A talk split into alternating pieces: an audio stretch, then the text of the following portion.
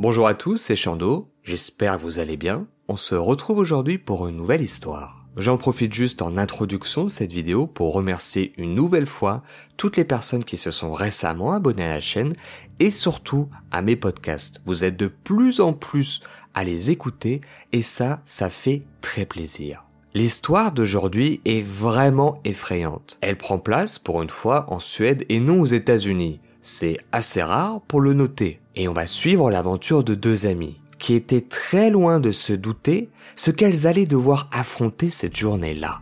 Alors si vous êtes curieux et que vous trépignez d'impatience à l'idée de découvrir cette histoire, je vous invite à vous asseoir et à écouter.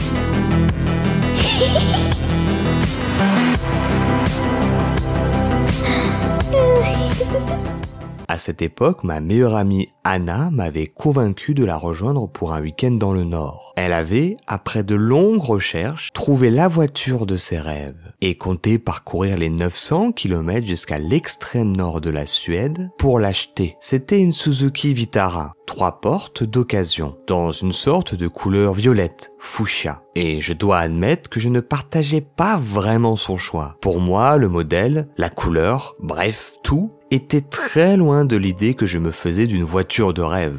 Mais comme elle était une véritable sœur pour moi, j'étais heureuse de l'accompagner. Anna et moi, nous nous connaissons depuis le berceau. Nos parents sont amis, et aussi loin que j'arrive à me souvenir, elle a toujours fait partie de ma vie. Nous partageons l'amour de l'aventure. Nous avons déjà parcouru le monde ensemble bon nombre de fois. Au moment où cela s'est produit, nous avions toutes les deux 21 ans et nous étions récemment revenus d'un voyage en Asie. L'homme qui lui vendait la voiture avait accepté de nous rencontrer au petit aéroport d'Uméa. Lorsque nous sommes arrivés peu avant l'heure du déjeuner, il avait commencé à neiger abondamment, la première neige de la saison. En Suède, rien de vraiment extraordinaire. Le parking était presque vide. Et quand j'ai vu l'homme qui se tenait devant la Suzuki, j'ai directement eu un mauvais pressentiment. Il était habillé comme un chasseur. Mais beaucoup de gens dans cette région du pays vivent de la chasse et de la pêche. Donc rien d'étrange avec ça mais il y avait quelque chose chez lui qui me mettait mal à l'aise. Il était gentil, cependant, souriant et nous faisant des signes, nous serrant la main à toutes les deux, avant de nous faire faire le tour de la voiture et de souligner tous les petits défauts. Il nous a montré le travail qu'il avait fait sur la voiture et a montré les documents des récentes réparations ou des différents contrôles techniques qu'il avait passés. Je me souviens encore avoir dans les mains une facture de réparation du moteur qui venait juste d'être effectuée. Il a donné l'impression qu'il ne voulait rien nous cacher. Au contraire, il a fait semblant d'être très ouvert et honnête envers nous. La neige s'était maintenant intensifiée et nous commencions à avoir froid. Il nous a ouvert la portière de la voiture et nous a dit j'ai le reste des papiers à la maison. Concluons donc cette affaire autour d'un bon café. Contre tous mes instincts, je grimpais avec Anna dans sa voiture. Toutes les deux désormais coincées sur la banquette arrière. Je n'avais aucune raison de me sentir menacé par cet homme, qui n'avait été qu'agréable avec nous jusque-là. Mais je ne pouvais pas m'empêcher d'être inquiète et méfiante envers lui. Je ne peux pas dire ce qui m'a fait ressentir cela, mais il devait y avoir un signe que quelque chose n'allait pas, quelque chose sur lequel mon subconscient essayait de m'alerter. L'homme parlait constamment. C'est drôle parce que les gens du nord de la Scandinavie sont réputés pour ne jamais dire un mot de plus que ce qui est absolument nécessaire. Il sortait donc vraiment du lot. Il a commencé par montrer la chaîne stéréo du doigt, nous disant qu'il venait de l'acheter que c'était le dernier cri. Il nous a ensuite parlé des autres caractéristiques de la voiture, auxquelles d'ailleurs je n'ai pas compris grand-chose. Il nous a également parlé des endroits où nous sommes passés, nous a parlé de la faune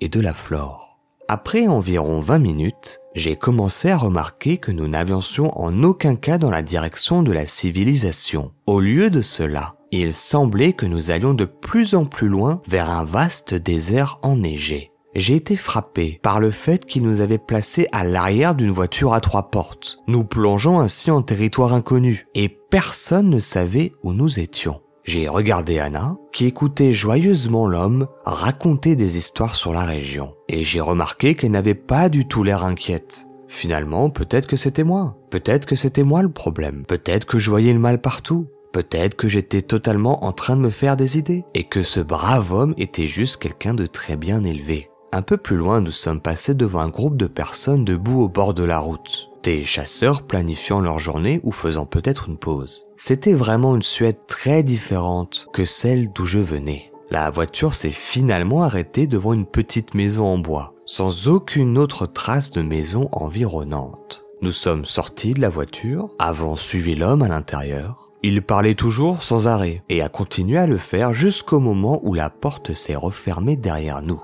Anna n'arrêtait pas de poser des questions sur la voiture et je pouvais distinguer que sa voix avait maintenant une nouvelle tonalité, une tension fine et aiguë qui m'a fait me demander si elle aussi avait commencé à sentir que quelque chose n'allait pas. Je vais aller faire chauffer l'eau, a-t-il dit. Et alors qu'il nous dépassait pour aller dans la cuisine, il a laissé sa main toucher les cheveux d'Anna et il a souri d'un air suffisant. Puis-je utiliser la salle de bain demandai-je poliment, en me dirigeant vers la porte avec le petit cœur rouge dessus. J'étais en train de me laver les mains quand j'ai soudainement vu quelque chose dans le miroir taché de la salle de bain. Quelque chose était caché derrière la citerne d'eau. J'ai sorti un espèce de classeur, une espèce de chemise en plastique. Je l'ai ouverte et j'en ai tourné les pages. À la vue de la première page, j'ai senti mon sang se glacer. C'était des images de films pour adultes très violentes qui semblaient avoir été découpées dans des magazines, et elles semblaient collées sur le papier,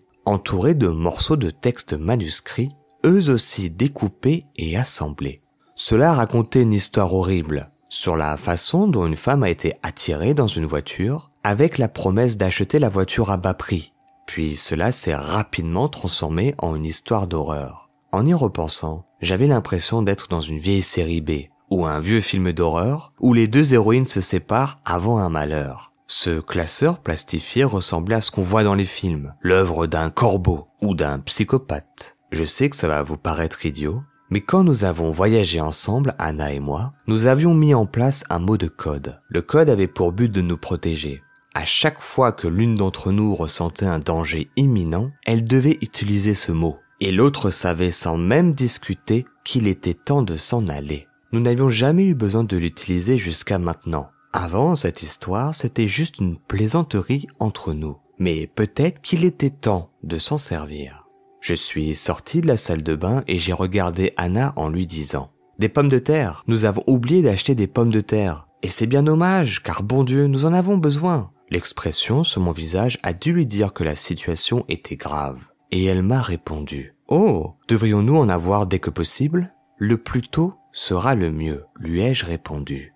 Anna, toujours jolie et charmante, est capable d'un grand jeu d'acteur. Elle se dirigea d'une façon nonchalante vers l'homme qui était dans la cuisine et lui tapota l'épaule en lui disant ⁇ Excusez-moi, mais je me demandais si je pouvais aller jeter un coup d'œil rapide à la courroie. Il a soufflé, l'air agacé et impatient, puis il lui a marmonné quelque chose sur le fait qu'elle était en bon état, que ça servait à rien, qu'on pouvait lui faire confiance. Mais voyant qu'Anna insistait, il a fini par céder et lui a donné les clés.